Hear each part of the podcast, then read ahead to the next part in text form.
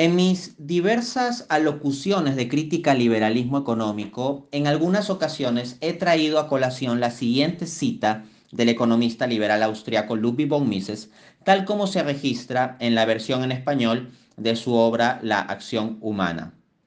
En concreto, la referencia es Ludwig von Mises, La acción humana, Unión Editorial, Madrid, 1980, página 456. Abro cita.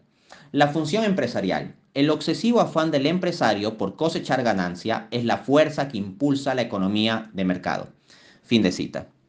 Quien esté atento a mi línea de argumentación básicamente encuentra que mi punto central al respecto es plantear que, bajo esta lógica de la función empresarial que se mueve por un imperativo pecuniario de buscar la máxima ganancia, cualquier cosa que implique una restricción moral no va a ser intrínsecamente tomada en cuenta por la lógica del sistema de búsqueda de la mayor ganancia. Y si dejamos tal sistema simplemente a su, según los austriacos, orden natural de forma desregulada, se pueden dar múltiples situaciones que van en contra de lo que se esperaría conforme a una conciencia moral cristiana. Pueden ver, por ejemplo, el desarrollo de mi argumento número 2 en mi debate contra Gabriel Zanotti, y encontrarán que esta es básicamente la idea que desarrollo cuando hago referencia a esta cita. Ahora bien, por ahí se ha pretendido acudir para escapar de este asunto a la versión en inglés del texto. Pues bien, sin problema, voy a ello. Les doy la referencia. Von Mises, Human Action, The Scholars Edition, del von Mises Institute, Auburn, 1998, página 297. Dice, lo leo primero en inglés. The entrepreneurial function, the striving of entrepreneurs after profits, is the driving force in the market economy. Fin de cita. Entonces, básicamente esto se podría traducir como la función empresarial, el afán de los empresarios tras los beneficios, es la fuerza que dirige o la fuerza motora en la economía de mercado. Entonces, en vista de esto, pues por ahí se ha salido a decir, ajá, Dante, ya con esto estás refutado, porque en la versión en español que tú citas de las palabras de Mises dice el obsesivo afán del empresario. En cambio, en la versión en inglés no aparece la palabra obsesivo. Ja, ja, ja, quedaste refutado. A ver, hay que entender que quedarse en las palabritas no es de mucho nivel intelectual. Ciertamente tiene un cierto nivel intelectual ir hacia las palabritas, pero lo de mayor nivel intelectual es ir hacia las ideas. Entonces, la cuestión fundamental que hay que ver aquí es, ¿alguno de los puntos que yo planteo depende de la palabra obsesivo? Alguno de los puntos que yo planteo queda así invalidado simplemente si quitamos la palabra obsesivo? Voy a proceder a demostrar que no. Pero en primera instancia, un apunte. la traducción de afán sí es una forma de traducción legítima, por si acaso. Porque striving, la palabra en inglés striving, tiene un conjunto de traducciones con las que se puede vertir y una de las traducciones de esta es afán. Ahora bien, en cuanto al asunto de obsesivo que aparece en la versión en español, obsesivo afán, hay que tomar en cuenta que esta es una versión de Unión Editorial.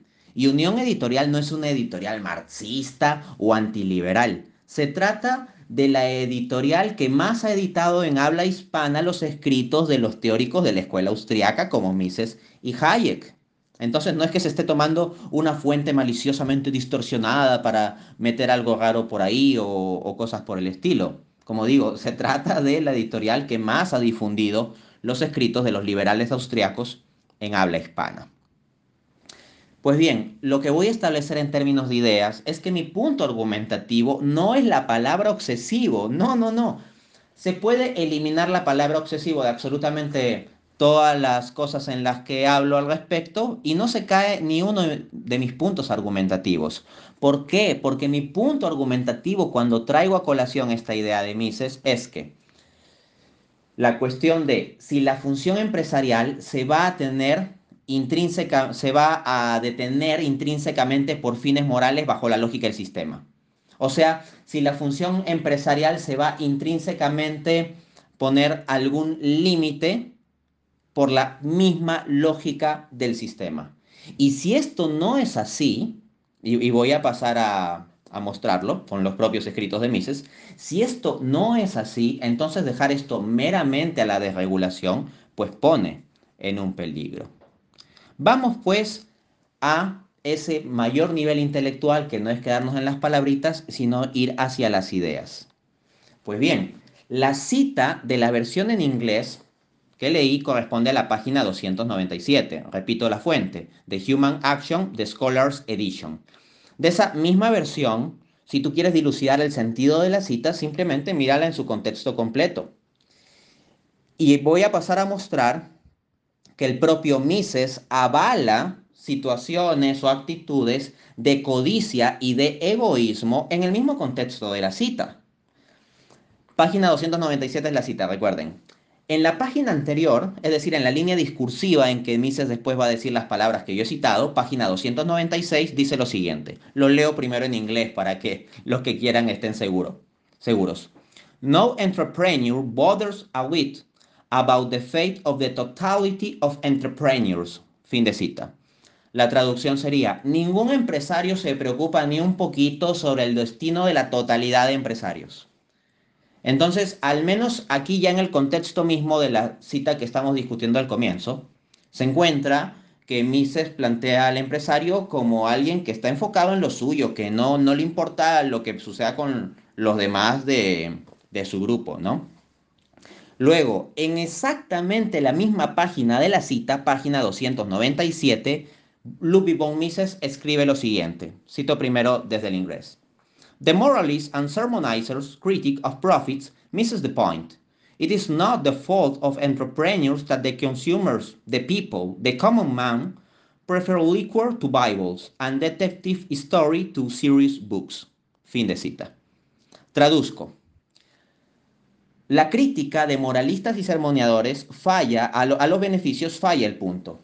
No es culpa de los empresarios que los consumidores, la gente, el hombre común prefiere el licor a la Biblia y las historias de detectives a los libros serios. Entonces, nótese, lo siguiente. En la misma página Mises está diciendo que la fuerza motora del capitalismo es la búsqueda del beneficio, ¿no? el afán, striving tras el beneficio. Y luego acá está diciendo que pues las críticas de moralistas y sermoneadores fallan porque al final de cuentas lo que se busca es simplemente servir a la gente tal como mala es, ¿no? Así, si le gusta más el licor que la Biblia, pues le damos licor. Y esto alguno puede pensar que son licencias interpretativas que me estoy tomando. No, lo dice el mismo Ludwig von Mises en la misma página, página 297, solo un poquito después, dice, The entrepreneur serves the consumers as they are today, however weak and ignorant. Fin de cita. Traducción sería, el empresario sirve al consumidor tal como él es hoy, aunque malvado e ignorante. Entonces, en la búsqueda del beneficio no se va a detener, no va a haber un, mecanismo intrínseco al sistema que lo detenga de no producir o vender cosas que sean nocivas, dañinas, inmorales, porque simplemente le da a la gente lo que quiere, aunque malvada e ignorante. Claro que en esto Ludwig von Mises asume la soberanía del consumidor donde las preferencias de la gente son exógenas al sistema y lo único que puede hacer el empresario es servir esas preferencias. Bueno, ese supuesto Ludwig von Mises me parece claramente erróneo, la economía conductual ha demostrado grandemente que es erróneo y tengo un libro entero escrito contra tal supuesto, mi libro La economía irracional. Ahora, para mostrar más claramente que von Mises, dentro de su análisis de la función empresarial y del capitalismo y del libre mercado, avala, no digo que explícitamente que quiera que promueva, pero que sí avala, sin, sin mayor dificultad, lo que puede hacer actitudes o acciones egoístas y la avaricia, vamos a ver el contexto en conjunto del libro entero. Les leo lo que dice en la página 288, abro cita. Eh, voy al inglés de nuevo, ¿no? Para que nadie se queje. The specific entrepreneurial function consists in determining the employment of the factors of production, The entrepreneur is the man who dedicates them to a special purpose. In doing so, he is driven solely by the selfish interest in making profits and in acquiring wealth, but he cannot about the law of the market. Fin de cita. Entonces, eh, básicamente la frase clave es, acá te está hablando de la función empresarial, ¿no? Dice, traduzco. La función empresarial específica consiste en determinar el empleo de los factores de producción. El empresario es el hombre que se dedica a, que los dedica a propósitos especiales. Al hacer ello, él es movido únicamente por el interés egoísta de conseguir beneficios y adquirir riqueza. Te lo repito en inglés. In doing so, he is driven solely by the selfish interest in making profits and in acquiring wealth. Solely, únicamente por el interés egoísta, the selfish interest. En la página 590, no, perdón, 582 de la misma edición, de nuevo, para que nadie se queje, lo leo en inglés, abro cita. Demagogues cry out against the greed of capitalist intent upon preserving scarcity. Fin de cita. Traducción sería, los demagogos claman contra la codicia del el intento de los capitalistas por preservar la escasez. En este contexto, Von Mises está discutiendo el asunto de la especulación con bienes, ¿no? O sea que uno puede restringir la oferta de bienes en el presente porque ve que los puede vender después más caro, aun cuando la gente los necesite. Entonces Von Mises, ¿de qué se queja? Él se queja de que haya moralistas o sermoneadores que critiquen esa codicia de los capitalistas en hacer eso. Entonces, ahí lo tienes, avala la codicia. Y la palabra en inglés en el original es greed. Von Mises se está quejando de aquellos que se quejan contra la greed of capitalists, contra la codicia de los capitalistas. Entonces, Von Mises avala esto. En la página 722 de la misma edición dice, abro cita en inglés, The advocates of a Christian social reform pretend their ideal of greed and profit-seeking tamed and restrained but by conscientiousness and compliance with the moral law worked rather well in the past. Traducido sería, los abogados de una reforma social cristiana pretenden que su ideal de una codicia y búsqueda de beneficios limitada y restringida por la conciencia y el compromiso con la ley moral, funcionó más bien en el pasado, o funcionó un tanto bien en el pasado. Rather well in the past.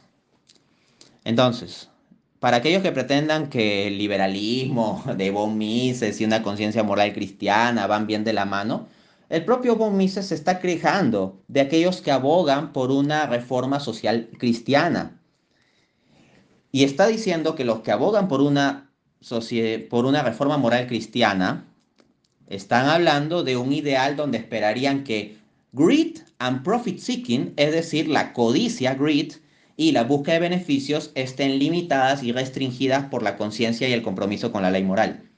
Vean mi discurso de apertura en mi debate contra Gabriel Zanotti. En mi punto 2, en mi argumento 2, planteé precisamente eso. Y, y lo mismo en mi argumento número 3 la necesidad de que, claro, haya ciertos límites. Aunque yo no lo dejaba simplemente un asunto moral, de que todos sean buenitos por voluntad propia. Hablaba también de la necesidad de ciertas restricciones legales. En cuanto al asunto de misas, de que se piense que esto es algo que se hizo muy bonito en el pasado, ese no es mi punto. Yo nunca mm, he basado ninguno de mis argumentos en decir, por ejemplo, que la Edad Media sea perfecta. Pero en todo caso, vemos que el propio Mises reporta estar en desacuerdo con aquellas personas que buscan una reforma social desde perspectiva cristiana en donde se ponga límite a la codicia, greed. Así que con esta cita el propio Ludwig von Mises me da la razón en que he detectado correctamente la idea en la cual lo estoy criticando.